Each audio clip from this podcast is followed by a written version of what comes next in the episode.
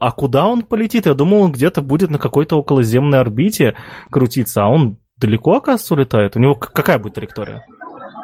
Э, я не могу сказать точно, какая траектория, я не знаю, но он должен лететь за пределы Солнечной системы, куда-то в район пояса Ориона, то есть куда-то туда.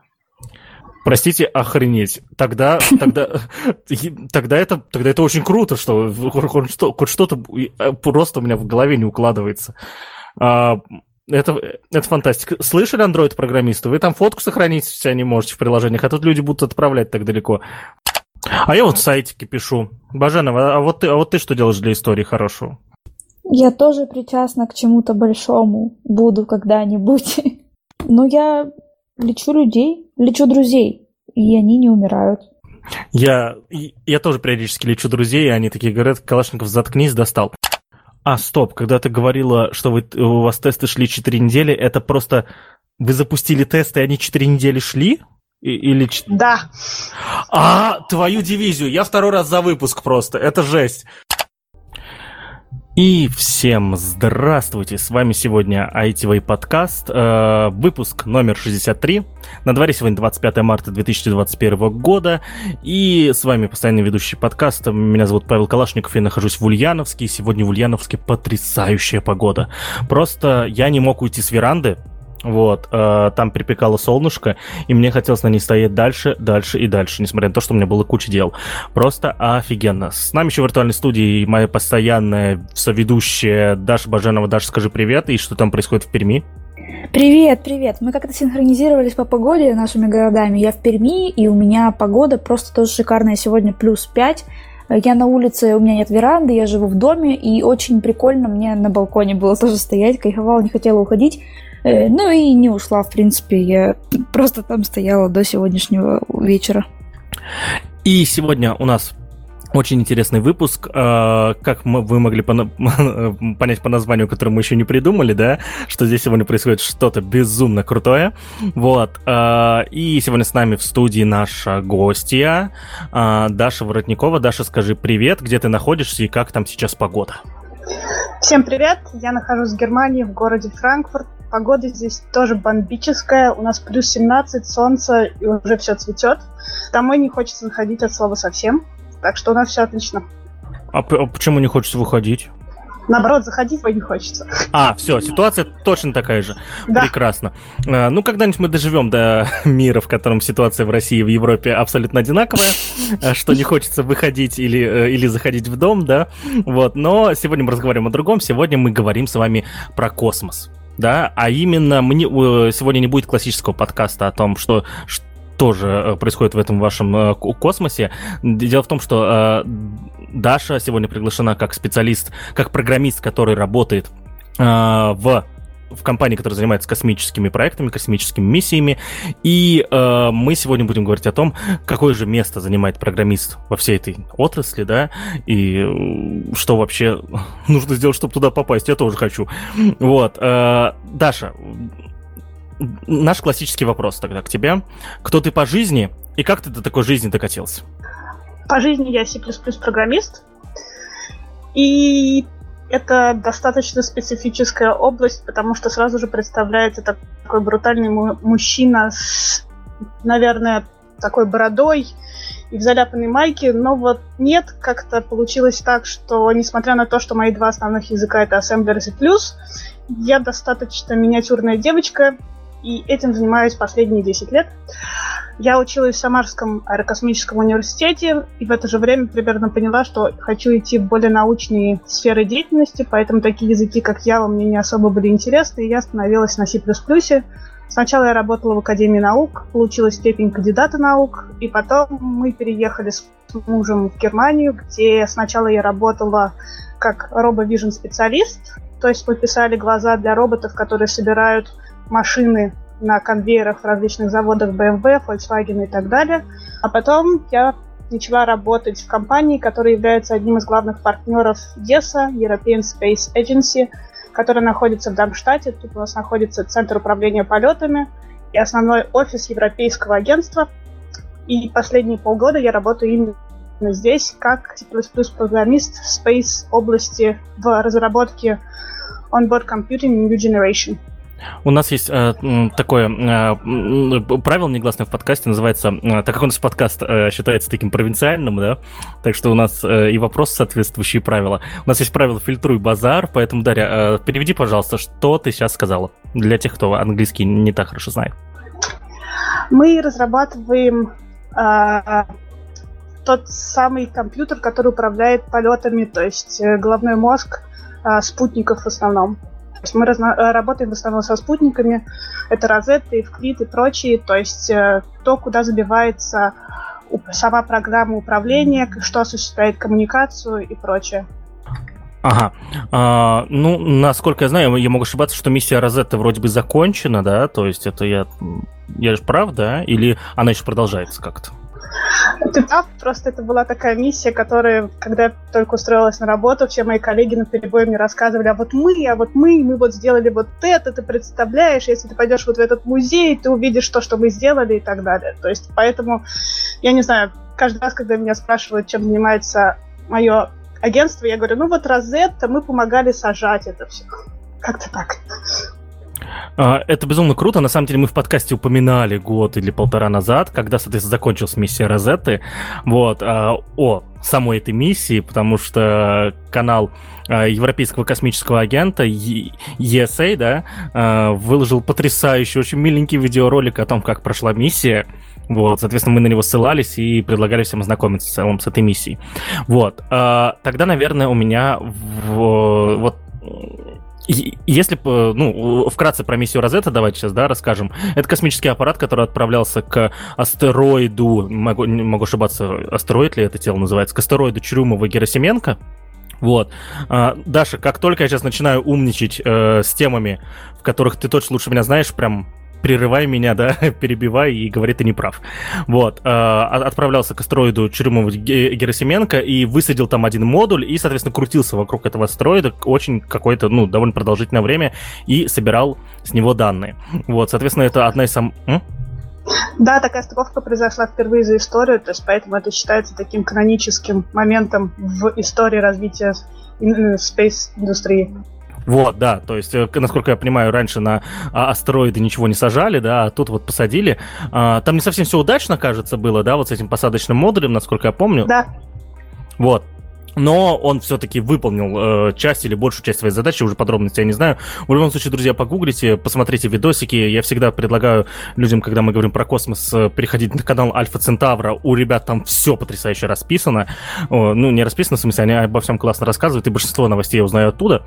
Вот. Э, переходите туда, сами смотрите. Ссылку на э, Альфа Центавру, на Альфа Центавру опять оставлю в описании, как уже несколько раз это делал. А мы переходим к, к непосредственно Даше. Хорошо, если миссия Розетта закончилась, ты с ней не работала, давай поговорим про две миссии, которым Uh, я, насколько понимаю, ты, ты закончила работу с одной миссией сейчас, да, и перешла на работу uh, с другой. Или сейчас над миссиями Евклид и Space Rider, так или иначе ты имеешь к обеим отношения?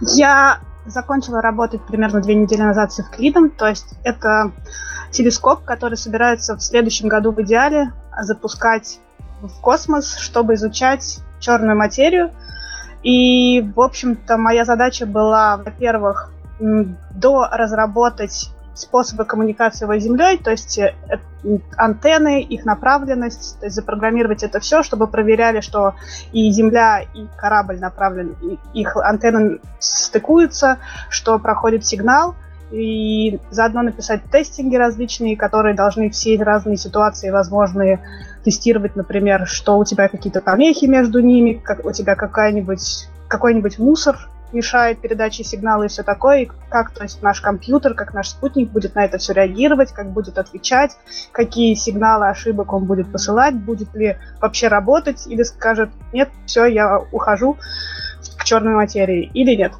То есть это вот то, чем я занималась, но это было не то чтобы сильно продолжительно, примерно 4 месяца, но так как это все-таки больше именно spacecraft инженера миссия, потому что, в общем-то, здесь достаточно мало нужно опыта именно C++ программистов, и большая часть тестингов пишется на питоне, то есть системные тестинги мы пишем на питоне, э, юнит-тесты и мануальные тесты, они в основном пишутся на C++, э, то здесь, в общем-то, справляются нормально и джуниоры с этой задачей, то есть у нас достаточно большое количество джуниоров, которые только год работают вообще с C++.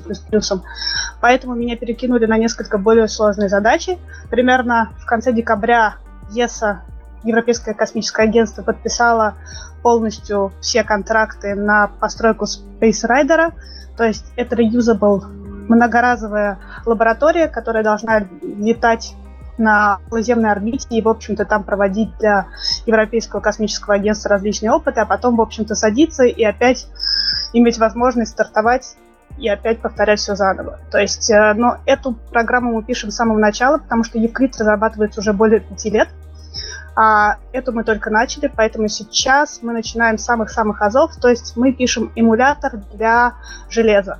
То есть у нас как такового еще нет железа, а тесты и C++ код, который будет задавать программу, уже нужно писать, поэтому первое, что мы делаем, привет ассемблер, привет C++, привет достаточно низкий уровень C, и мы пишем, эмулируем все эти регистры и все остальное, чтобы можно было дальше уже более высокоуровневые тесты проводить.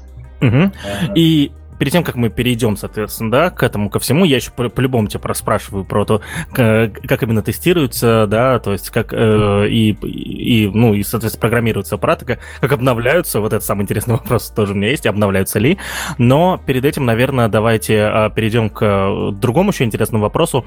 Э, ты сказал то, что ты пришла работать в компанию, но ты так это буднично рассказал, ну, пришла и пришла. А, интересен процесс. Вот ты работала, насколько я понимаю, в, в компании, которая больше, более близка к автоиндустрии. Как произошел этот пай, пайвот карьерный? Ну, вообще, с той компанией, с которой я сейчас, в которой я сейчас работаю, я познакомилась еще три года назад. Тогда их HR сама на меня вышла, видимо, в общем-то, название аэрокосмического университета в моем LinkedIn профайле и место жительства рядом с их фирмой как-то сыграло какую-то роль, и она пригласила меня к ним на собеседование. Но тогда мы только переехали в Германию, то есть я работала на моем первом месте работы всего, наверное, месяца 4. Нет, я только прошла испытательный срок, то есть 6 месяцев. И им оказалось недостаточно именно европейского опыта. Они сказали, что, ну, непонятно, какого уровня ты программист, поэтому тогда мне предложили только джуниор позицию, а на той работе, которая была связана с автопромом, я уже была не джуниор, поэтому я отказалась и сказала, что, в общем-то, я не хочу идти на понижение. Тогда, в общем-то, мы это все закончили и замяли.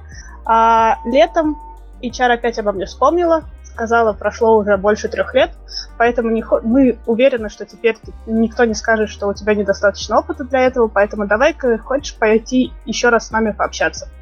То есть я с ними пообщалась, они сказали, что все отлично, и, в общем, так я начала у них работать с ноября. А как вот э, они просто вспомнили, им понадобился специалист срочно в какую-то какую-то миссию? Была необходимость, тебя нашли? Ну, вообще, корона времена, они достаточно тяжелые для всех европейских компаний, и, в общем-то, люди на синер позициях не очень хотят переходить в другие компании, потому что это рискованно, непонятно, как что обернется, поэтому сейчас на самом деле достаточно сильная нехватка специалистов, особенно у тех, у которых есть более или менее какой-то опыт. Поэтому, в общем-то, они вспомнили обо мне, потому что я еще в прошлый раз очень сильно понравилась HR.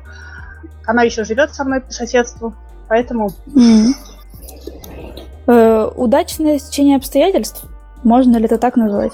Ну, думаю, да вопрос, ты вот упоминал это про аэрокосмический. А,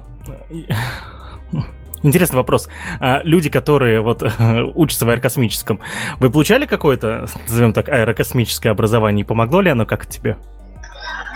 Я не получала, но я заканчивала шестой факультет, который факультет информатики. Привет всем приматам. Вот. Но у нас была достаточно сильная математика, практически ничего связанного с космосом у нас не было. Я, я даже не могу ничего похожего вспомнить. Но у меня отец работает на прогрессе, то есть он инженер, ведущий инженер-конструктор, то есть, в общем-то, я достаточно близка к космической области, я могу рассказать, что такое точки Лагранжа и прочее. Так что бэкграунд есть, но скорее даже просто из семьи, чем из университета. Ага, хорошо. А вот еще ты говорил такой момент, то что вот э, на проекте, на котором ты работал до этого, на Евклиде, да, там задачки простые, их отдают джунам, то есть я правильно понимаю то, что в компании, которая делает программное обеспечение для космических аппаратов могут работать junior C++ программисты? Они не C++ программисты, они э, aerospace инженеры. То есть э, они, в общем-то, к программированию не то чтобы имеют... Ну, по крайней мере, все мои джуниор-коллеги в основном выпускники Миланского университета, который специализируется именно факультета, специализирующегося на космической индустрии, и большая часть именно пришла из какой-нибудь аэронавтики и все остальное. Если честно, их основной язык это не C++, а MATLAB был большую часть их жизни, поэтому чаще всего скорее приходится фиксить их баги, потому что бывают очень курьезные ситуации, когда люди не очень понимают, в чем разница между C++ и MATLAB. Но, в общем-то, да. Ну, потому что Евклид сейчас в стадии, когда у него уже основе все готово, и что сейчас происходит? Э, то есть ESOC — это Центр управления полетами, то есть European Space Operational Center. То есть это Центр управления полетами, как раз вот это ESOC мы отдаем им раз в месяц, мы отдаем им программное обеспечение, то, которое мы написали, и они его прогоняют по каким-то своим внутренним тестам и симуляторам. И они находят какие-то недочеты, еще что-то, что не стыкуется у них с их теорией. То есть они тебе дают это назад говорят, вот здесь вы должны доработать и все такое. То есть и достаточно много задач, достаточно тривиальные, очень легкие, не требуют каких-то реальных знаний. Просто, я не знаю, увеличить размер памяти для какой-нибудь переменной или еще что-то. То есть для этого не то, чтобы нужно какие-то супер-супер знания. Ага. А, а вот ты говоришь, вот а, Aerospace инженер, исходя из названия, это э, инженер, который именно э, ну, сориентирован на космическую, э, на космическую деятельность. А как, какие главные компетенции этих специалистов? Вот, то есть, что они должны уметь, эти инженеры? Ну, то есть они должны понимать, во-первых, как происходит из чего состоит спутник, то есть я так понимаю, что их учат, э, какие есть основные модели, которые обязательно должны присутствовать во всех э, летательных аппаратах, плюс они более или менее хорошо разбираются именно в самой математике, то есть они знают все вот эти точки равновесия, знают, как их рассчитать, знают, как правильно рассчитать траекторию и так далее. То есть больше что-то такое ближе к математике. Ну, то есть они, э, грубо говоря, больше... Э, ну да, то есть это инженеры, которые проектируют системы с точки зрения именно, наверное, физики, судя по всему, да? А, ну, физики, и, наверное, им известно, как все-таки а, работают те или иные аппараты на орбите, какие там... Да, именно. Сопромат, наверное, знают сто пудов. Должны, должны уж. Не вот. ругайся такими словами. Ой, да. Это, кстати, первый раз, когда это слово прозвучало в подкасте ITV, друзья. Можете ваше bullshit бинго заполнять. Слово сопромат здесь было. А, вот. А, у меня, соответственно, я пишу миллион вопросов параллельно, так что если я тыкаю мышкой, значит, я переключаюсь между ними. Да, Давай тогда э, немножко расскажем о компании. Смотри, для непосвященного человека, коим я являюсь тоже, э, сейчас э, расскажу, как я представляю работу программиста в космической компании. В общем, вы работаете в таком большом ангаре, это сейчас шутка, что дальше все будет, все поняли. Вы работаете в таком большом ангаре, в центре этого ангара стоит аппарат, к, э, к нему подключены миллион проводов, короче, э, которые идут к вашим компьютерам, и вы все его программируете так, и вот, и, и все в таком духе. А, естественно, я не прав. Расскажи, пожалуйста, как сегодня выглядит... А, да, да, вы так. А, чем космические компании, да, пох, э, похожи и отличаются от IT-компаний. То есть они точно такие же, разницы нет, да, с точки зрения тебя как, спе- как специалиста из компании, или есть что-то и вот, ну, и думаю, мой вопрос понятен, как обычно задал, не пойми что. Да, у нас нету GUI. У нас нету Graphical User Interface от слова совсем, то есть у нас нету никаких графических приложений, нет никаких крутых э, технологий, э, чтобы нарисовать кнопочку, ничего такого у нас нет. У нас есть только хардкорное железо и все остальное. То есть что мы... У нас э, каждый спутник вся информация о нем хранится на специальном сервере, то есть который разработан специально для него, для, обычный сервер, который работает на Сьюзе. А, для него сначала мы пишем, как я уже говорила, эмулятор. То есть у нас ESA э, подает нам железо, которое, ну, то есть описание железа, которое будет, должно работать в этом спутнике. Мы его очень активно и пристально изучаем.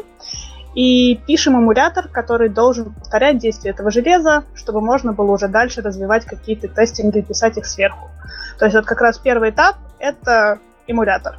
Дальше также в точности ESA дает тебе описание того, что должен этот спутник делать, какие у него должны быть системы, кроме базовых. То есть понятно, что там, если у тебя какой-то, а, ну вот как у Евклида, это огромный телескоп, то у тебя там должны быть какие-то мега-супер э, э, гироскопы, э, акселерометры и все такое. То есть ты берешь, ты должен это все как-то запрограммировать, заставить работать так, чтобы Еса сказала «да», похоже на правду, примерно так он себя должен и вести.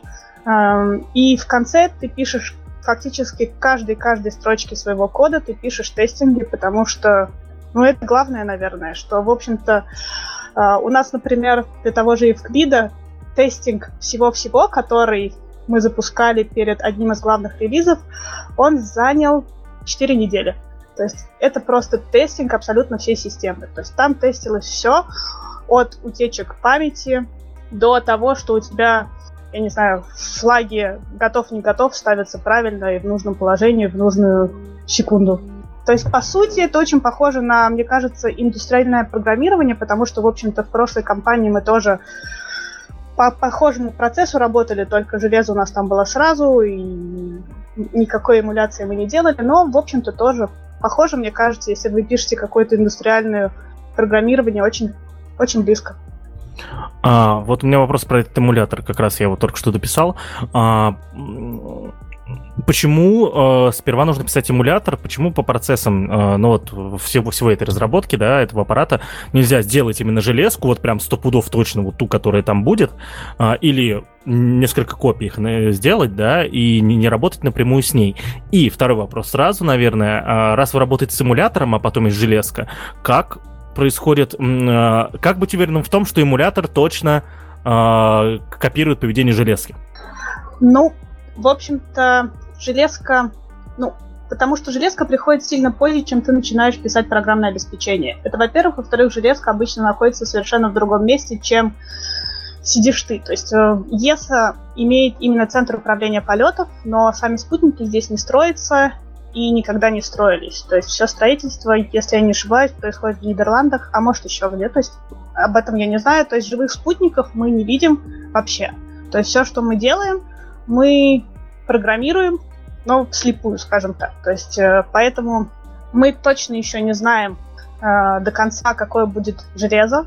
Э, оно проходит approval намного позже, чем начинается писаться программное обеспечение. То есть сейчас у нас уже есть заказ, у нас уже есть типа конкретное описание того, что нам нужно сделать, но они еще до конца точно не уверены, что именно так это все будет реально реализовано. То есть, возможно, как, например, случилось с Эвклидом, почему он работает 5 лет, что первые два года они писали, писали, писали, а потом оказалось, что нужно немножко другое, поэтому давайте еще дописывать, дописывать, дописывать и переписывать. И там была достаточно серьезная головоломка, как все это уложить в сроки, в бюджет и, в общем-то, в те знания, которые у них есть. То есть это достаточно flexible процесс, когда ты не можешь быть до конца уверен, что все пойдет именно так, но тебе нужно попытаться это сделать наиболее близко к тому, что от тебя просят. Документации, по крайней мере. Окей, а вот э, эти эмуляторы, ты сказала, на ассемблере вы их делаете? На ассемблере мы их тестим, то есть Spark Assembler, инструкции, то есть для того, чтобы тестить, что именно регистры заполняются так, как мы ну, мнимые регистры заполняются именно так, как мы хотим. То есть, да, то есть э, эмулятор, тестинг эмулятора идет на ассемблере достаточно специфическими инструкциями read, write и все остальное. Вот э, у меня сейчас вопрос, я, а, я, я, вот, я вот объясню тебе, Даша, я разрабатываю, соответственно, веб-приложение, да, поэтому у меня возникают логичные вопросы. Вот буквально год 3-4 назад опубликовали на GitHub, я могу ошибаться, э, исходный код Аполлонов, какого-то из Аполлонов, да, и э, там, естественно, люди на него накинулись, начали смотреть, изучать. Э, там был очень смешной комментарий, кстати, э, то, что там был, было написано какая, какая строчка кода, а сверху комментарий э, это временное решение, да, то есть э, как бы рассказывает обо всей нашей профессии в целом, да, ничего более постоянным, тем что-то временное. Вот, но я о другом. Тогда уже использовался ассемблер, и сейчас используется ассемблер. Ну, тогда понятно, тогда э, больших компьютеров и не было. А почему э, вот не, не разрабатывать Евклид, не вставить в него там железо нормальное какое-нибудь, да, и не накатить лин Linux и, соответственно, вот не страдать с этими эмуляторами. Ну, и ассемблер C++, в общем-то, выбран за счет того, что это скорость и фактически самое, что ни на есть низкоуровневая коммуникация с железом. В общем-то, я думаю, что это основной принцип. Ну, и еще то, что, в общем-то, космическая индустрия, она не то, чтобы сильно идет в ногу с техническим прогрессом именно программирования, то есть, в общем-то, никакие нестабильные версии, которые не были протестированы годами, а то и десятилетиями, в космос не отправят. Поэтому часто приходится работать не с последним, например, C++ 17 хотя бы, а, а хотя бы радоваться, что у тебя уже C++ 11 разрешен, уже неплохо. Вот, ну, э, у меня все-таки вот, да, остается открытым вопрос, почему больше железа нельзя отправить. Наверное, э, я тут, тут, тут сам сейчас еще подумал, наверное, потому что все-таки оно будет а, ну да, ну, ну да, менее стабильным, еще там какое-нибудь охлаждение нужно ему добавить, хотя какое охлаждение, господи, там же космос. вот. А, то есть, э, ну вот, вот у меня вопрос, на каком моменте, соответственно, э, предложения инноваций, сто пудов уже кто-то предлагает, они вот э, отклоняются и до сих пор используют, соответственно, низкоуровневое программирование, это очень интересный вопрос. Вот. Э, то есть, Э, что мешает? Я не предлагаю брать интелы, хотя вот как бы э, я уверен, то, что э, какие-то из процессоров Intel, они уже отлично отработали в космосе. Ага. У нас, в принципе, так Intel процессоры, то есть только единственное, они дел, делаются специально для космической индустрии, то есть я так понимаю, что наши микропроцессоры, они достаточно специфические и разрабатываются компаниями именно, именно под НАСА и под нужды ЕСА. Если это не закрытая информация, какие параметры этих процессоров? То есть там сколько ядер, сколько там, какая частота и так далее? Я, к сожалению, не смогу ответить на этот вопрос. Ладно, mm. ладно, то есть это, а, да, уважаемые друзья, я, я хочу напомнить, что нельзя все это, видимо, знать, но мне интересно все, я поэтому буду Дашу э, спрашивать обо всем, вот, что интересно. Скажи, пожалуйста, вопрос такой, а вот твой код уже оказывался там на орбите где-нибудь?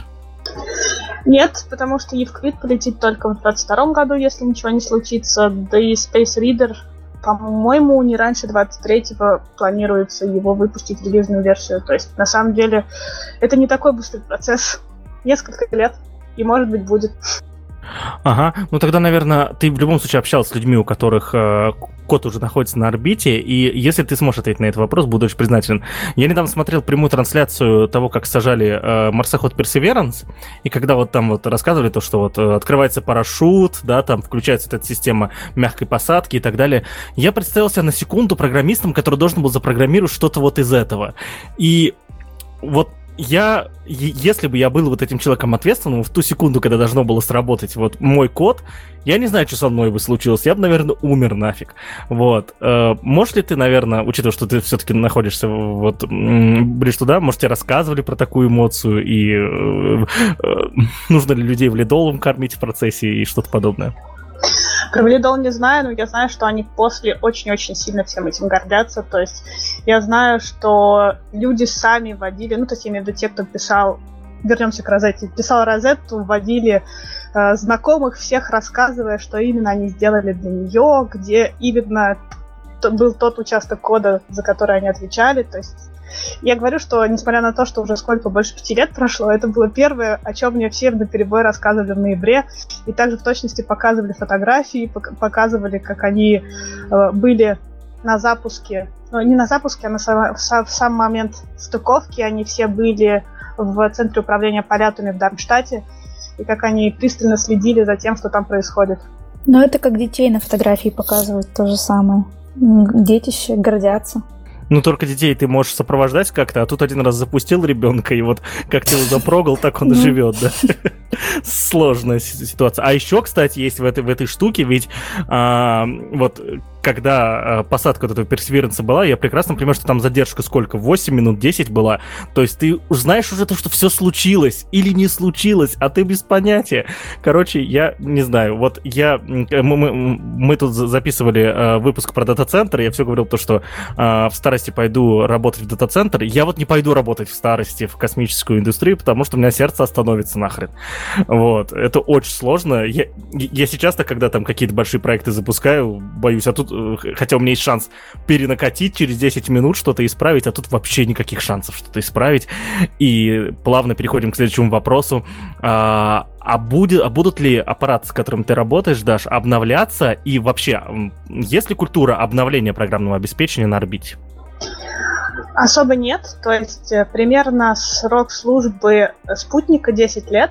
И, в общем-то, на Земле мы пытаемся именно программировать все на эти 10 лет, пытаться ну, то есть я упоминала, что наш тестинг бежал 4 недели, то есть 4 недели как раз он был из-за того, что ты все эти 10 лет и все возможные негативные, положительные и прочие вещи пытаешься туда запрограммировать, попытаешься проэмулировать, как поведет себя спутник, просчитать и все остальное. То есть нет никаких апдейтов особо нет, то есть все, вот ты один раз его написал, сдал релиз, запустил, и дальше уже на самом деле менять код практически нереально. Можно менять какие-то там траектории полета, что-то ускорение, но именно перепрограммировать, перепрошивать такого обычно не происходит. Ну, то есть, может быть, это как-то и возможно, но я о таком не слышала. А через 10 лет э, вы выпускаете с, с похожим кодом? Если, ну, понятно, что ты, ты еще не выпускала, но через 10 лет спутник тот же самый, он полетит э, с похожим кодом или полностью переписанным? Это как будет выглядеть как обновление прошлого? Скорее всего, у него уже будет совершенно новый код, потому что э, у нас, например, есть э, симулятор, который предоставляет ESA, то есть это, по идее, симулятор именно открытого космоса, э, как Земля действует силу притяжения там, Солнца и всего остального. То есть и он обновляется примерно раз в год. И, то есть ты должен это все учитывать.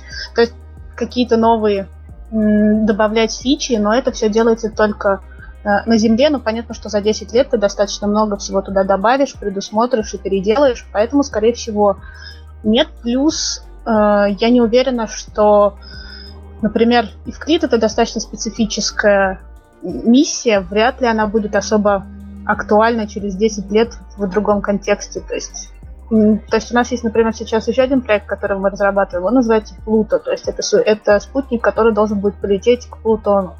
То есть не факт, что тебе понадобится через 10 лет после того, как этот спутник туда полетит, такой же еще один. То есть мне кажется, что у тебя достаточно, все они по-разному действуют, достаточно разные имеют миссии, чтобы быть reusable. Ага. А, а вот ты сказал то, что он, возможно, потеряет актуальность. А, у тебя, я понимаю, что это немного не тема нашего разговора, но ты, ты знаешь какие-то конкретные причины, да? То есть э, как будет дальше развиваться индустрия конкретно в изучении темной энергии, видимо, да? Это изучается темная энергия, насколько я понимаю. Вот. Э, почему через 10 лет он перестанет быть актуальным? Ну, потому что его же задача собрать какие-то начальные данные, то есть это как бы спутник первопроходец. То есть если первопроходец выполнил свои задачи, он получил какие-то необходимые данные, то дальше уже на их основе будет либо не знаю, ставить крест, либо уже более продвинутые, направленные на какие-то определенные участки науки, я даже не знаю, знаний, которые он собрал, уже на них как-то направлены. То есть это текущие первые, они достаточно общие, которые ну, найди хоть что-нибудь, скажем так. А когда он нашел хоть что-нибудь, уже более углубляется в какие-то дебри, детали. И тут уже, мне кажется, идет несколько другие расчеты, несколько другие цели. А вот еще один вопрос, немного не относящийся. А вот если, допустим, а, разработать параллельно два таких аппарата и запустить их, они же больше данных соберут. То есть э, собирают по одному, потому что это и так безумно дорого уже, да? Я с точки зрения э, переиспользования программного обеспечения. Вот. Да, это очень дорогие проекты, и все-таки если имеет достаточно не сильно бесконечное финансирование, поэтому приходится расставлять приоритеты и, да, сокращать несколько свои желания и хотелки. Угу. Соответственно, у меня тогда следующий вопрос. А, мы вот э, говорим о том, что аппарат будет... Э, а, ну, про обновление, на самом деле, насколько я понимаю, единственным аппаратом, получается, который получал, получал обновление на орбите, это был Хаббл, да, то есть пока он был на орбите, э, к нему летали шаттлы, вот, но с окончанием программы Shuttle, соответственно, обновлять Хаббл невозможно. Хотя там, хотя там чуть-чуть... Вот я, кажется, читал статью лет 7 назад. Вот. То, что на Хаббле как раз стоит Linux, и вот и, и сделали специально, чтобы его можно было обновлять ПО у некоторых там инструментов с земли. И я думал, то, что типа постепенно уже все уже к этому привыкают. Да, к тому, что ты можешь что-то обновить. Да, или там полностью перепрошить, да. Вот, но видимо, все-таки не везде. И, соответственно, у меня в этой связи вот вопрос, э, э, немножко в технику уже уйдем. Вот. Э, насколько как это сказать, вот сколько аппаратов будет у того же самого Евклида, например, да? То есть я подозреваю, что у него не один инструмент, у него несколько инструментов, и плата обо всех этих инструментах знает, да? Вот. Э, сколько к плате подключено в целом разных каких-то инструментов и других этих вещей? Ну, больше всего, скажем так, место энергии и всего остального будет занимать сам телескоп, то есть это большая часть спутника, именно огромный-огромный телескоп. Плюс у него есть солнечные батареи, плюс у него есть э, различные системы охлаждения и противоположность, то есть обогрева тоже. А, плюс у тебя всякие акселерометры, жироскопы, то есть там очень много всего.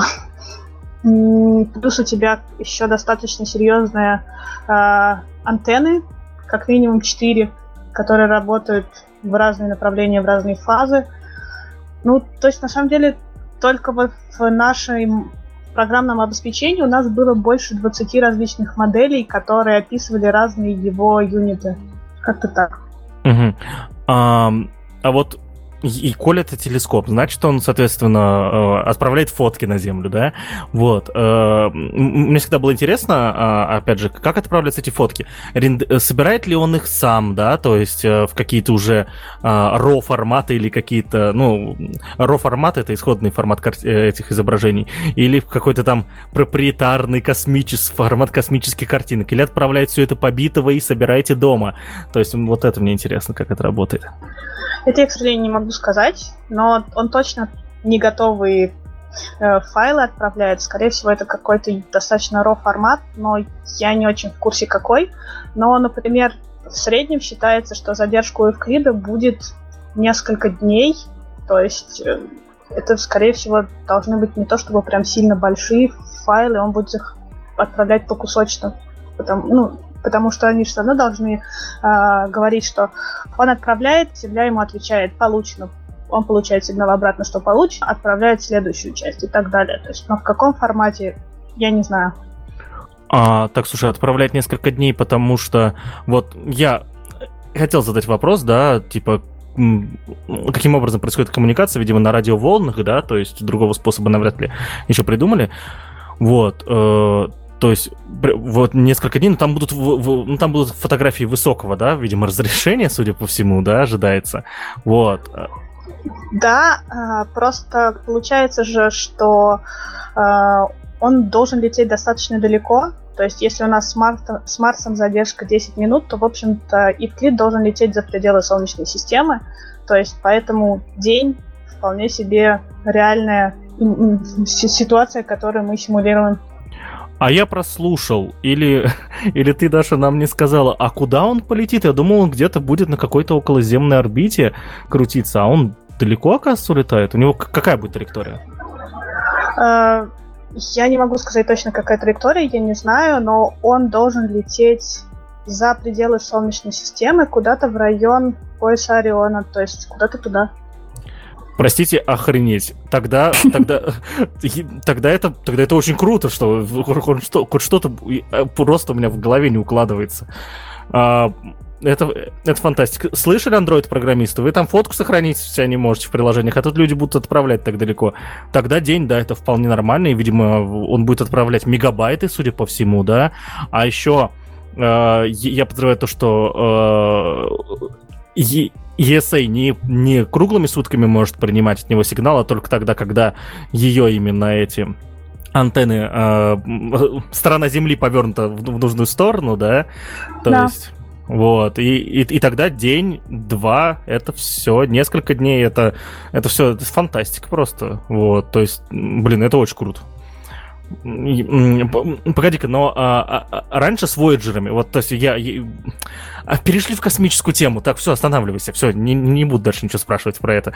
Вот. А, а, хорошо, тогда у меня, соответственно, другой вопрос. Вот а, у вас а, вот про контроль качества, да, я подозреваю то, что вы еще не сами себя контролируете, наверное, есть какие-то контролирующие органы. Как происходит вот этот контроль качества? Потому что я бы, учитывая такие миссии, а, отправлял бы еще другие компании, чтобы они контролировали компании, которые что-то делают. Ну, ты поняла. То есть, а еще а, внешний контроль качества был. Он присутствует какой-то?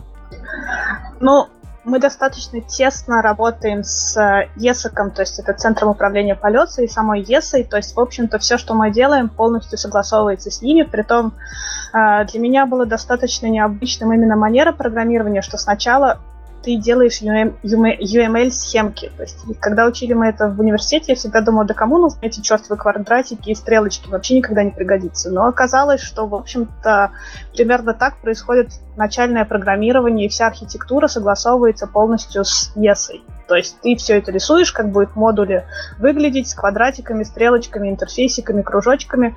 А, притом ты заводишь туда абсолютно все, а, все переменные, все методы, э, все классы, все, что только можно. И сначала это э, одобряется ESA. То есть она говорит, да, это похоже примерно на то, что как мы себе это представляли.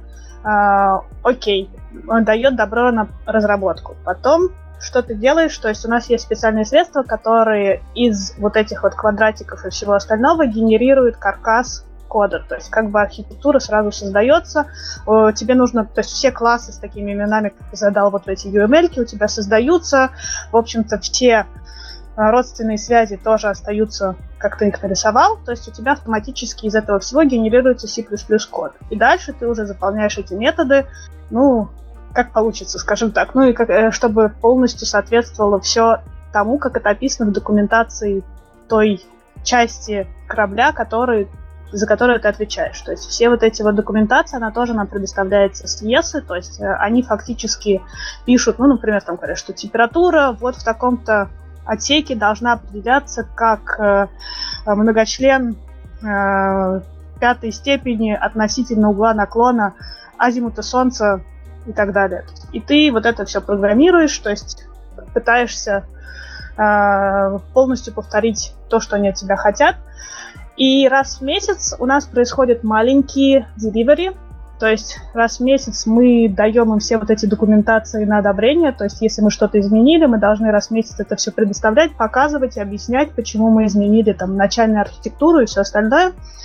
А, и мы посылаем им код, чтобы они начали дальше его тестировать. То есть ESOC, Центр управления полета ESI, они забивают какие-то свои собственные программы тестирования э, с нашим кодом и выкатывают нам список претензий, ошибок, багов и всего остального, что они считают, что работает неправильно, что делает плохо, что небезопасно, что вообще какую-то фигню творит. И то есть у нас достаточно такой, я бы сказала, agile процесс, который идет постоянно в коммуникации. То есть у нас Delivery раз в месяц, но маленький. Раз в полгода достаточно серьезный, который мы делаем прям большие тестинги, включая все memory лики. И, в общем-то, наверное, на этом все. Я не знаю, по крайней мере, другие компании, которые бы еще проверяли код после нас. То есть вот ESOC, да, с ними, у нас с ними одна Джайра, они все свои замечательные, ценные мнения описывают именно там. И потом у нас бывает примерно раз в три месяца с ними такие, ну, сейчас скайп-интервью, где они фактически иногда даже выходят из себя и повышают голос, рассказывая, что мы сделали неправильно. И вот, соответственно, мы проходим... Как хорошо идет разговор. У, у меня, по крайней мере, у меня все прекрасно, не знаю, как у вас. Вот. Эм, э, тут вот, э, да, соответственно, э, коли пришли на эмоции, вопрос. А, вот люди, которые там работают, они, ну, как сказать, а, они, это в основном замотивированные люди работать в космосе или просто относятся как, ну, работа и работа? Или все сто процентов просто вот прям за индустрию? Я бы сказала за индустрию, потому что вот, по крайней мере, в Есаке людей, которые бы там работали меньше 7 лет, я еще не встречала. То есть, ну, все-таки, мне кажется, в э, инжиниринге и в программировании есть такая особенность, что, в общем-то, три года ты считаешься уже старичком этого места, и все, может быть, пора задуматься о том, что надо искать другую работу, потому что скиллы новые и так далее, и так далее. А вот здесь я сталкиваюсь с такой ситуацией, что, в общем-то, люди по 30-35 лет работают на одном и том же месте, занимаются фактически одним и тем же, то есть это очень круто, то есть явно любят свою работу, ходят смотреть на свои проекты в музей, который находится рядом.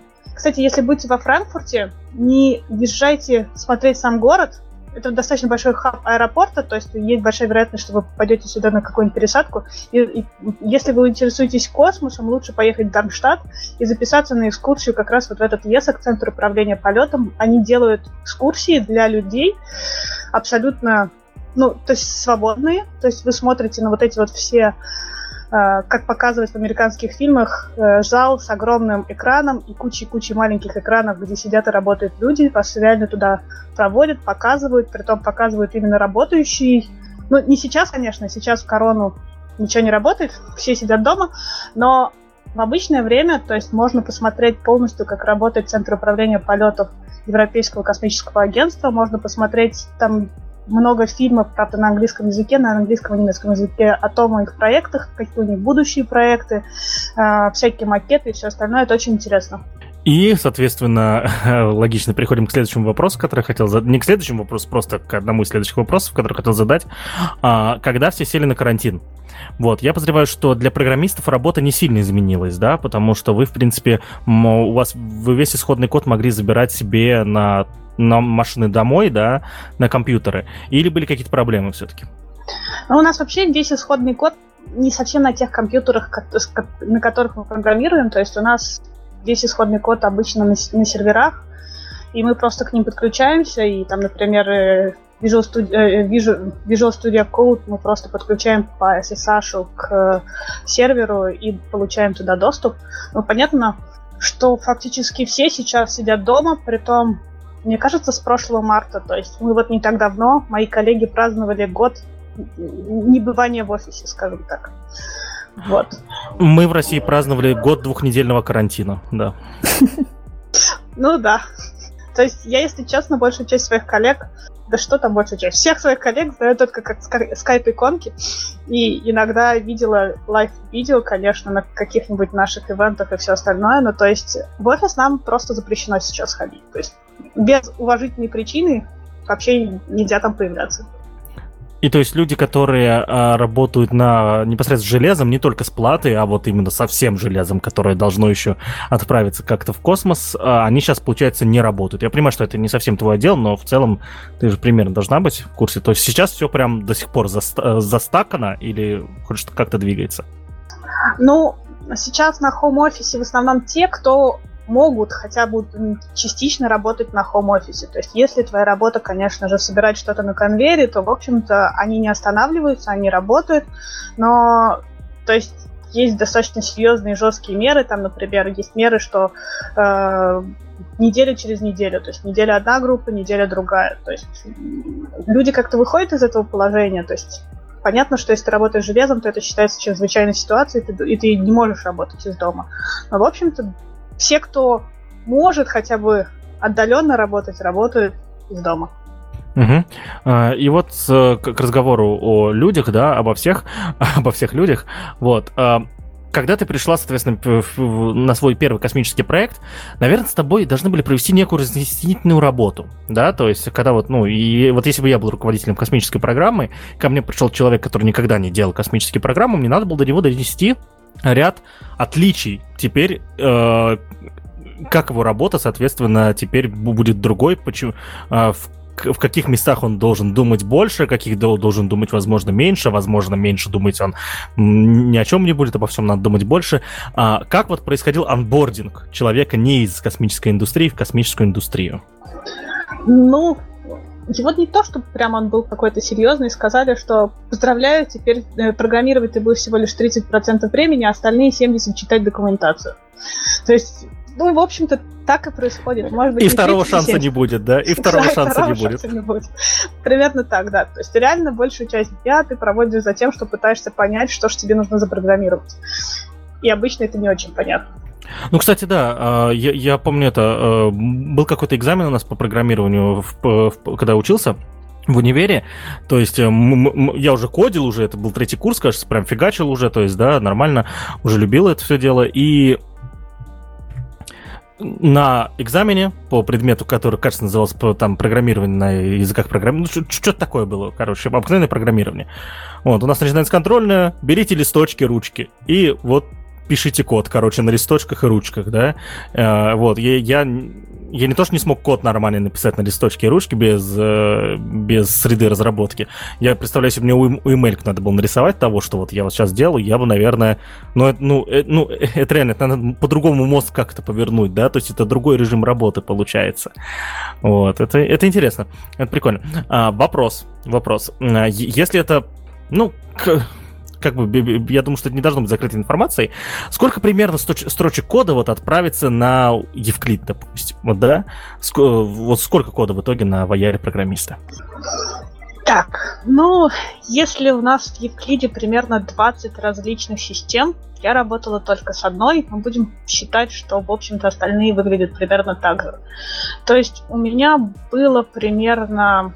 Так, в этой модели было ну, если не считать библиотеки, которые, в общем, э, которые дает нам ЕСА, и который, в общем-то, код мы не пишем, а это стандартный, который фактически во всех ЕСовских э, спутниках используется, то мной было добавлено примерно 6 классов. Ну, это не то, чтобы сильно много, а, плюс там уже было их столько же примерно. Ну, то есть, на самом деле, наверное, где-то по тысячи строчек кода будет в каждом из этих 20 систем. Плюс, ну, тесты, конечно, туда не, заход... не идут, плюс для каждой системы у тебя еще 4 различных вида тестинга есть. То есть тестинг зависит от того, сколько хочет ESA всего в этом потестировать. То есть примерно 20 тысяч, видимо, строчек кода. Не то, что сильно много, но это то, что именно меняющееся. То есть это потому, что у нас есть достаточно большое количество библиотек, которые предоставляет само, само Европейское космическое агентство, которые, например, отвечают за какой-то Flight Dynamics, которые общие, уже запрограммированные и рассчитанные. То есть библиотеки, э, то есть библиотеки, которые описывают это э, законы мироздания, да, такие космического. Да. К- которые, да, э, для каждого аппарата будут свои. А, а вот к разговору это еще о том, сколько всего, сколько программистов фигачит, вот Евклид, допустим, ну, примерно, опять же. У нас было 10 человек. Ну, то есть 10 человек, один продукт менеджер и один quality assurance. Всего один? Но это тот, кто Jenkins настраивает, то есть пайпланы в Jenkins и все остальное, то есть потому что именно тестинги пишем мы все. Угу. Вот, да, и, соответственно, я тут тоже, у меня был, был вопрос, соответственно, про систему непрерывной интеграции, они, конечно же, есть. Я надеюсь, вот то, что у меня вот, когда я, я делаю свой проект, у меня там, а, знаешь, э, э, там 7-8 э, этих объектов соединены этими э, линиями, да, о чем означает, что вот, вот эти два прошли, потом за ними вот эти три, вот этот и, и самый последний завершающий. Надеюсь, у вас там в два скролла этих э, тестов разных и так далее. Ну, да, у нас э, GitLab'овские пайплайны постоянно бегут, и Jenkins еще и, в общем-то, да, тестинги постоянные после каждого коммита, после каждого мерджа. Ну, то есть, ладно, мердж не пройдет, пока у тебя все не одобрится, но, в общем-то, да, каждый коммит проверяется по несколько раз. Ага, хорошо. А, такой, наверное, теперь романтический вопрос, наверное, да? Вот. А, какой кайф? Самый главный. Вот, то есть э, я потом я потом еще задам э, очень непри, неприличный вопрос про деньги, всегда интересно, да, э, деньги тоже интересно, но тем не менее э, романтика-то в чем? Э, ты получаешь тот самый кайф от работы, да? И опиши его, пожалуйста. Ну, да, потому что ну, на прошлой работе мне нравилось э, то, что ты можешь прийти, в общем-то, в наш э, испытательный цех и посмотреть, как эти роботы собирают что-то, и ты можешь почувствовать себя причастной к этому. Сейчас, конечно, это немножко сложнее, потому что увидеть это вживую воочию практически невозможно, но у тебя все равно есть ощущение, что ты как бы как бы это пафосно не звучало, но творишь историю, что ли. Как-то так. Есть такой небольшой червячок гордости тебя постоянно так. Смотри, что ты делаешь, это же круто, это же круто. Больше никто, ну не считая Америки, Китая, России и все остальное, больше никто такой не делает. Как-то так. А я вот в сайтике пишу. Баженова, а вот ты, а вот ты что делаешь для истории хорошего? Я тоже причастна к чему-то большому. Буду когда-нибудь. Но я лечу людей, лечу друзей, и они не умирают. Я, я тоже периодически лечу друзей, и они такие говорят, Калашников, заткнись, достал. Вот. А, вернем, соответственно, еще, наверное, к нашим этим а, историям. Есть, э, ну, был раньше, по крайней мере, такой миф о том, что программисты все, соответственно, это те самые бот- ботаны, ботаны в школах, да, которые были и прочее, да, и в целом ботаники. А, сейчас этот миф постепенно про программистов и про IT-специалистов исчезает, но у меня вопрос, тем не менее, про специалистов космической индустрии. Там одни ботаны или все-таки, то есть, э, как-то вот оно все по-другому?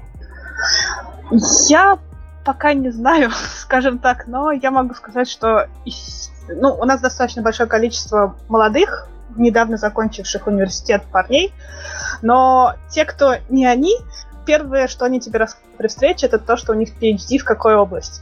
То есть, а некоторые еще расскажут, что у них их несколько. То есть, в общем-то, есть что-то такое от ботаников, это точно, но, с другой стороны, потом он тебе расскажет, что только что он вернулся с какого-нибудь хайкинга на Мамблане или с какой-нибудь не знаю, еще вершины. И ты такой думаешь, а может и нет, может и не такой уж на ботаник. Так что все относительно, мне кажется. Угу. Да, уважаемые слушатели, PhD, э, на всякий случай, это аналог кандидата наук, насколько я понимаю, в России, да? Ну да, только PhD всего одна ступень, потому что у кандидата есть следующий доктор, а PhD, в общем-то, она одна, и выше фактически нельзя. Вот, да, то есть, э, ну, фактически ты работаешь в окружении, когда все вокруг PhD, насколько я понимаю, а, несмотря на то, что Даша получила кандидата наук в России, а, это аналог PhD уже в, в, в том месте, где ты живешь, или у тебя какой-то другой статус? Я могу себя называть доктор. Единственное, в скобках мне нужно писать рус.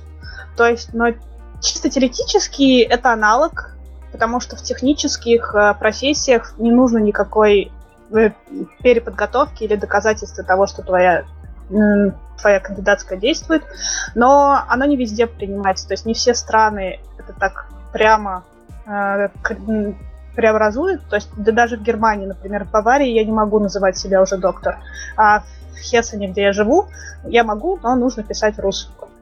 А ты не хочешь защититься там на PhD? Я не знаю, если честно. То есть это опять писать статьи, опять нервы. Это было интересно, но я даже не знаю. Наверное, мне хватает пока той моей базы, которая у меня есть. Может быть, если как-нибудь понадобится для какого-нибудь дальнейшего развития и продвижения по карьерной лестнице, может быть, но сейчас мне, в общем-то, все устраивает. Вопрос, а вот допустим, представим, да, что э, некий программист, который, э, там, ну, сколько, 10 лет опыта примерно, да, он, э, соответственно, э, разрабатывал большие проекты. И, э, Даша, прокомментируй, давай. Ну, он живет в Ульяновске, его зовут Паша Калашников. Допустим, он живет в Ульяновске, допустим, его как-нибудь там зовут, вот, и он подает резюме в, вот, ну, допустим, в компанию, в которой работаешь ты, да, вот, и я, типа, ну, несмотря на то, что у меня опыта C++ нет, допустим, он у меня есть, и вот те же самые 10 лет, да, но я писал веб-приложение на C++. Конечно, это бред, но окей, допустим, вот я хорошо знаю, прекрасно знаю тот самый язык, на котором разрабатывается программное обеспечение в компании, но у меня не было никогда опыта работы с космическими, с космическими аппаратами. А, какой шанс тоже мне туда попасть? И, наверное, еще вопрос тогда дальше, соответственно, как проходили собеседования и прочее. То есть, э, насколько а, делали акцент на том, что это именно не, не IT-индустрия напрямую, а вот такая очень сложная индустрия. Ну, то, что я не из этой индустрии, это было понятно сразу, и, в общем-то, мне говорили, но зато у тебя хороший C++ бэкграунд, то есть ты, в отличие от всех остальных, будешь понимать, э, как работает, ну, то есть memory leak и все остальное. То есть это достаточно большой был плюс, потому что, ну, это правда достаточно э, стык науки и, в общем-то, C++, который тебе нужно и то, и другое. Тебе нужно понимать, как тебе это писать, но и на чем тебе это писать тоже нужно понимать. И, в общем-то, C++ это достаточно трудоемкая вещь, особенно ее работа с памятью, краеугольный камень, скажем так. То есть, э, поэтому C++ программисты, они, я думаю, ценятся примерно так же, по крайней мере, в моей компании, как и люди с космическим бэкграундом. То есть, все отлично понимали, например, что я, ну, понятия не имею, что большая часть их модулей делает, вообще даже не представляю, из чего состоит э, космический аппарат. То есть мне делали трех, трехнедельный вступительный курс, где фактически, я так понимаю, это ускоренный курс бойца того, что они проходили свои шесть лет на мастере и бакалавре, типа, что они учили, как это должно, э, где какие системы, как они взаимосвязаны, что у тебя обязательно должно быть, что, что и как должно быть работать. Я так понимаю, что они делают Э, я имею в виду, люди из space индустрии проходят то же самое, но только относительно C++. Так, курс C++ для чайников у них тоже обязателен к прохождению, как только они начинают здесь работать. Так что я думаю, что шанс неплохой, особенно если C++ опыт достаточно сильный и похожей индустрии, потому что, в общем-то, ну, понятно, что он много где используется, и одно дело, если ты там какое-нибудь ядро для э, гейминга пишешь, другое дело, когда ты работаешь в индустрии с какими-то реальными задачами. Я думаю, что область тоже играет роль, что, в общем-то, это индустрия. Поэтому я думаю, что, в общем-то, это несложно. Сами интервью проходили, ну, они проходили достаточно легко. Меня, если честно, мне кажется, больше спрашивали про то, как работает Linux, чем про то, как работает C++, потому что, видимо, по моему резюме мне поверили, что я его и так знаю. Ну и плюс фирма, в которой я работала, она была недалеко от текущей, и, в общем-то, они знали друг друга. А, эм, на интервью меня в основном спрашивали, там, как что делается в Linux, какие команды что делают, потом давали небольшой кусочек кода C++, и спрашивали, где здесь ошибки и как это лучше переписать. И, в общем-то, все. У меня был всего один этап. Потом мне сказали, окей, ты нам подходишь. Окей. Uh, я правильно понимаю, что язык работы английский? Да. А, а, а, а сколько вот э, в команде, в которой ты работаешь, ну и в целом в соседних командах находится не немцев, да? То есть насколько это многонациональная команда получается? Мне легче сказать, сколько немцев, потому что он один вообще из 40 программистов у нас всего один немец. То есть подавляющее большинство у нас, как ни странно, итальянцы. И британцы. То есть если шотландцев считать британцами, то британцев, то британцев тоже много. Главное, шотландцев не называть англичанами, вот, все остальное можно. А, удивительно, удивительно. Я, а русскоязычных людей сколько? Ну, под русскоязычным я понимаю не именно из России, а вот а, как бы это сейчас не, мувитоном не был, так с бывшего СССР. У нас есть только один парень из Украины. В общем-то, все. У нас, у нас есть один португалец, ну, в моей команде один португалец, четыре британца, четыре итальянца, девочка испанка и швед. В общем-то, на этом все. А почему, а почему, вот, вот у меня сейчас вопрос очень важный, почему пришлось набирать такую многонациональную команду? Ведь э, проблема работы многонациональной команды это прежде всего культурные, да, то есть э, и несмотря на то, что все равно все так или, так или иначе мы европейцы, да, но я думаю, что все-таки их навалом, и э, вот это настолько редкий набор скиллов нужен, что приходится по всему миру по, по нитке собирать или что? Мне кажется, что это просто особенности Германии. Тут, если так посмотреть, большая часть IT-компаний достаточно multicultural и multinational. То есть это не особенности именно space-индустрии. Фактически везде так. Есть, конечно, более команды, которые более немецкие. Я знаю, например, много команд и фирм, которые ориентируются именно на русскоязычных, например, программистов. Есть команды, где в основном индусы. Поэтому я даже не знаю. Мне кажется, это просто зависит от того, что университеты, которые выпускают специалистов в космической индустрии, они в основном находятся в Шотландии один, где-то в Глазго для Европы, и второй крупный в Милане. То есть я думаю, именно поэтому у нас так много англичан и итальянцев. Шотландцев. Шотландцев. Шотландцев. Вот. Э, обсуждали недавно. Вот, э, хорошо. Э, вопрос, который я хотел задать чуть раньше. Ты, когда мы обсуждали то, что ну, нужно две компетенции, знать вот, так сказать, это небесную механику, назовем это так, да, и, соответственно, знать C++.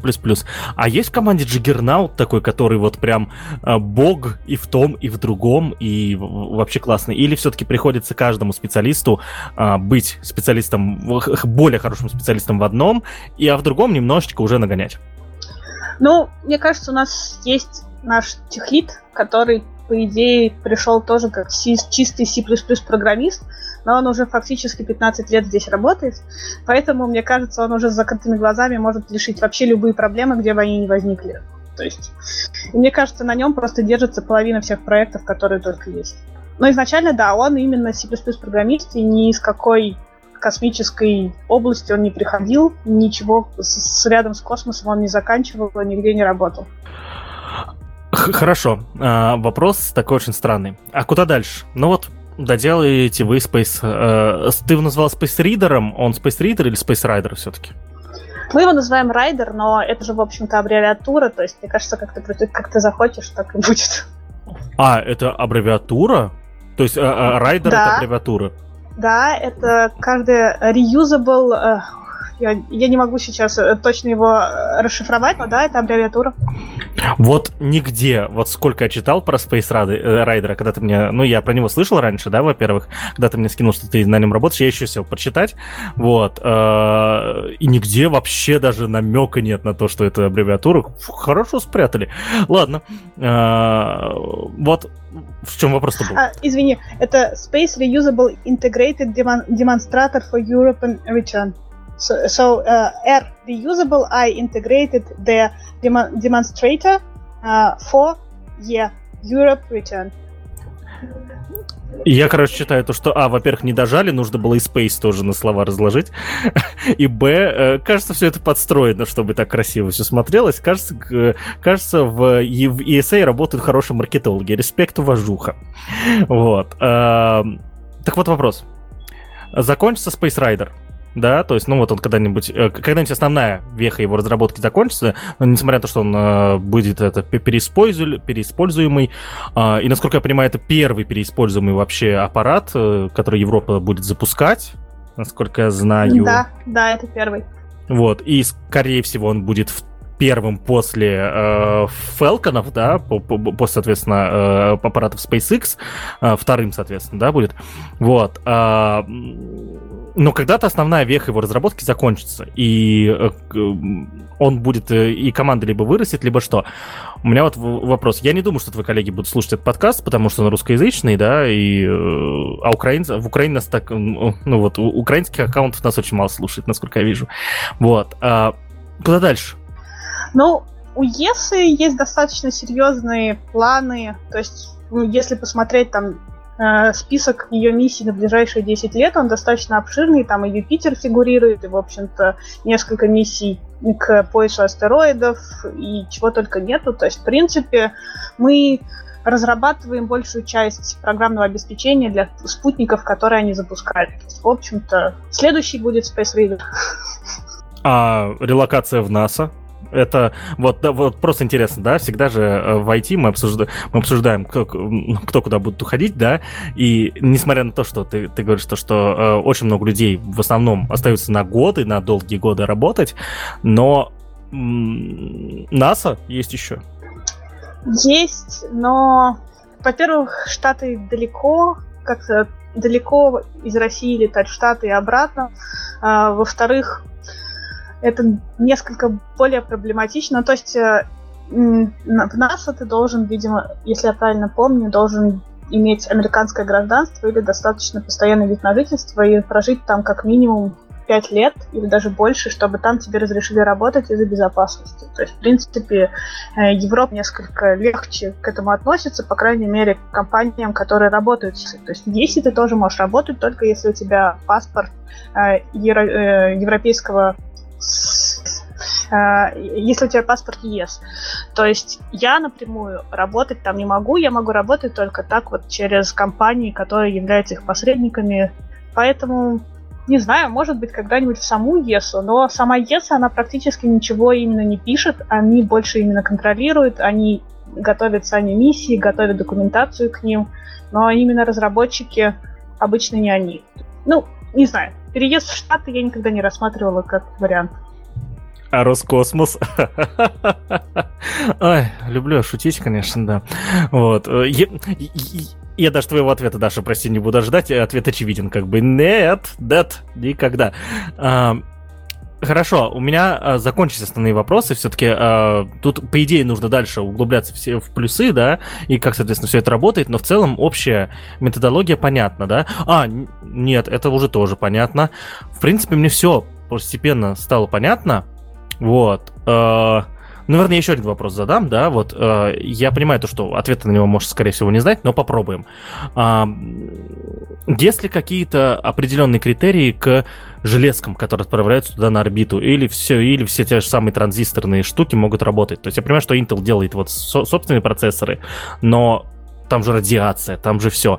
Знаешь ли ты что-то вот что, э, что э, эм, чем железки отличаются на орбите, отличаются от того, что, на чем мы сейчас записываемся? Нет, к сожалению, вот с этим я совершенно не знакома. Я далека от железок. Нет. Окей, все, все. Я поэтому этот вопрос оставил наконец, потому что я подозревал то, что он не туда. У меня про железку тоже есть вопрос, он тоже вначале еще возник.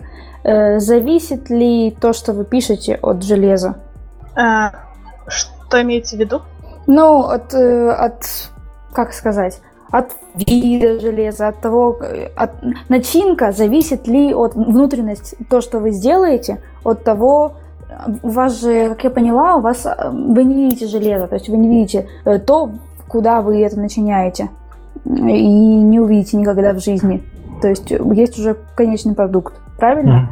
Mm. Паша, ты понял, что я хочу спросить? А, я, я, я понял, Даш, мы это обсуждали. Давай я, с твоего позволения, отвечу э, быстренько. А, э, ребята, как происходит вообще, да, соответственно, разработка программного обеспечения под железки? Как раз сейчас это... Паша сдает экзамен по курсу разработка программного обеспечения, первый урок для аэрокосмических э, исследований. Вот. Э, для э, аппаратов разрабатывается специальная конкретная, соответственно, плата, да, вот, э, которая обладает э, некоторыми, э, не, не это свойствами, интерфейсом, да, то есть, и ты общаешься с, с этим интерфейсом через программный код, соответственно. Но, та, но так как железки разрабатываются сильно позже того, как э, должно начать разрабатываться программное обеспечение, э, ребята сперва сами себе создают эмулятор этой железки. То есть они, грубо говоря, создают программу, которая на их программу реагирует так же, как реагировала бы, соответственно, вот эта железка. Вот. Э, и а, вот, и они, соответственно, а, а, я подозреваю, что разработка происходит по документации, по очень подробной документации, да, через вот, через UML-диаграммы, которые строятся в том числе. Вот, и к тому времени, как, как железо готово, и это хороший вопрос, Даш, ты навела меня на классный вопрос. А, Дарья, когда железка готова? Вам ее хотя бы дают? Хотя бы можно прогнать на ней? Да, нам ее дают, чтобы, во-первых, мы протестили, что все работает так, как мы предполагали, как, как так, как мы проэмулировали. И после этого, то есть, ну, в идеале никаких отличий не должно было, не должно было быть. И дальше продолжаем уже работать э, либо с эмулятором, либо с железкой, в зависимости от того, насколько железка нужна именно ну, то есть, э, насколько она нам доступна, потому что часто, в общем-то, она находится где-то в другом месте, тебе нужно по интернету через удаленно к ней подключаться, что, в общем-то, часто вызывает всякие задержки и все остальное, так как наши тесты и так бегут несколько часов в дней, это не самое веселое занятие ждать и мучиться, если у тебя внезапно пропадет соединение. А, стоп, когда ты говорила, что вы, у вас тесты шли 4 недели, это просто вы запустили тесты, они 4 недели шли? Или... Да. А, твою дивизию, я второй раз за выпуск просто, это жесть. То есть э, вы не просто 4 недели писали тесты, а тесты шли 4 недели. Ага, все, теперь да, сошло. все тесты. А, а я такой думаю, да всего 4 недели тестирую, что это они? Я вот тоже недавно на проект писал 4 недели тесты в одиночку, правда, но тем не менее. Что это? Вот. э, А это прямо... Ну, это... Слушай, это Rocket Science. Вот оно где. А, Именно для этого и придумали, видимо, новогодние каникулы, потому что обычно ты там запускаешь 23 декабря, и как раз когда возвращаешься после Нового года, ты находишь результаты этого тестирования.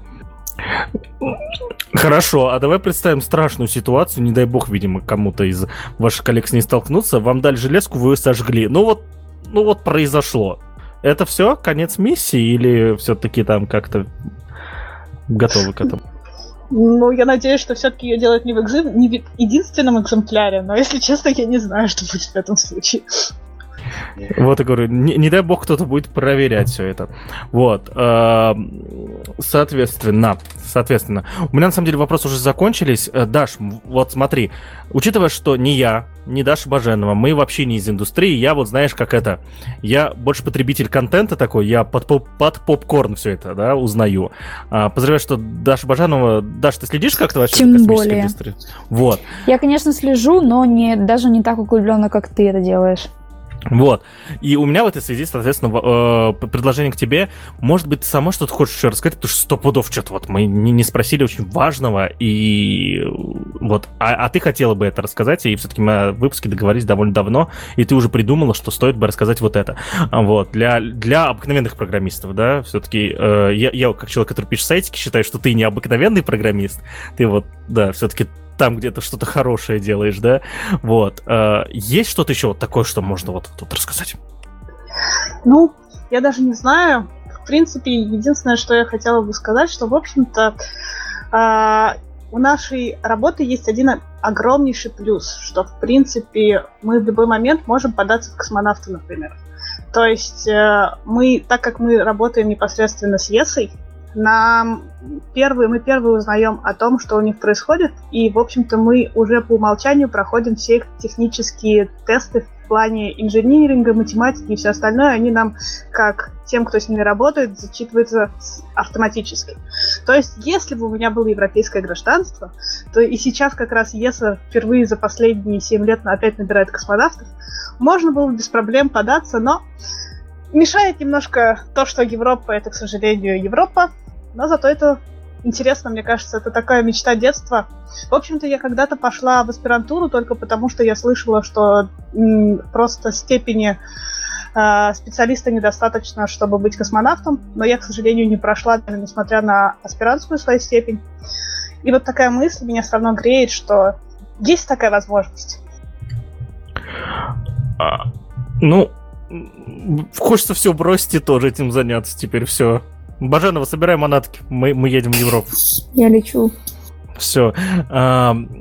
Е, вот, на, на самом деле, и, есть еще одна тема, которая связана, на самом деле, с, с, с людьми в индустрии, но это уже не про программирование, да, мне интересно все-таки еще вопрос с маленькими стартапами, и я думаю, что когда-нибудь мы еще сделаем еще один выпуск, да, куда, куда подзовем человека, а, который э, будет говорить про небольшие стартапы, которые сами пытаются что-то запускать, да, вот, э, и это, это, это тоже будет отдельная история, но это будет когда-нибудь потом уже, вот.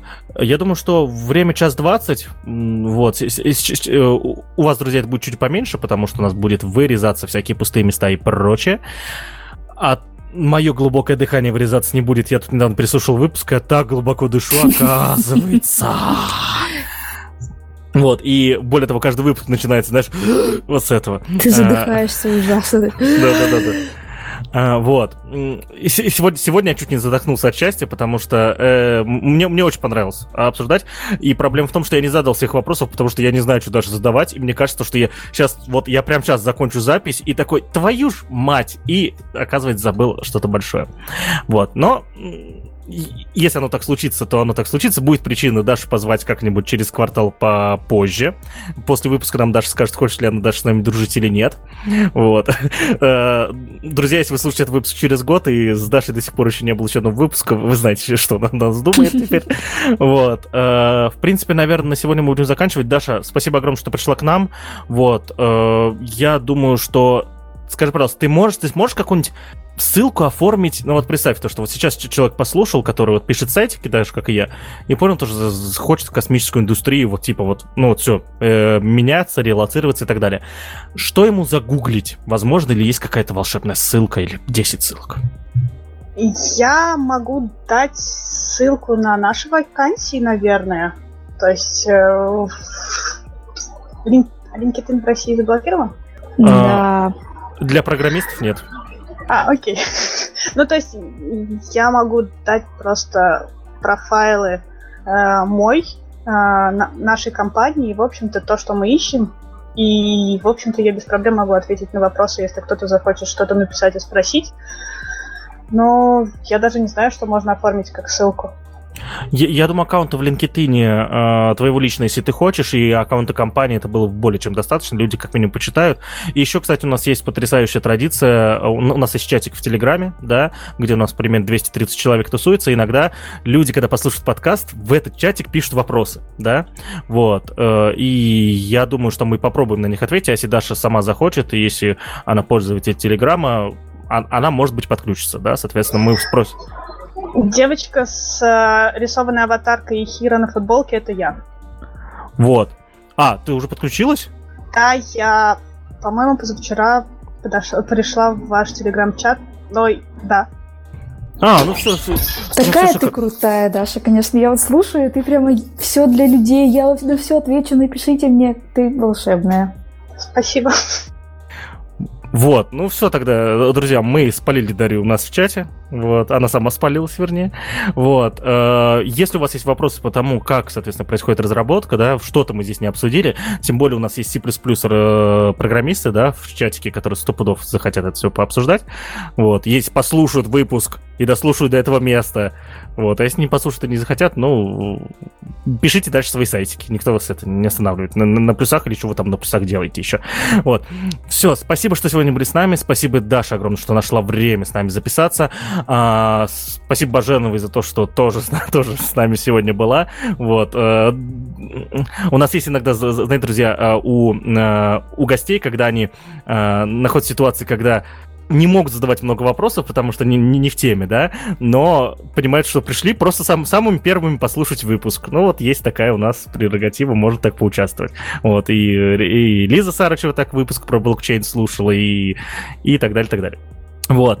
А, спасибо, что сегодня были с нами. В, в, ITV подкаст, эпизод номер 63. На дворе все еще 25 марта. И у меня, и у Баженовой, и в, во Франкфурте тоже 25 марта. Спасибо, что были с нами. Не болейте. Всем пока.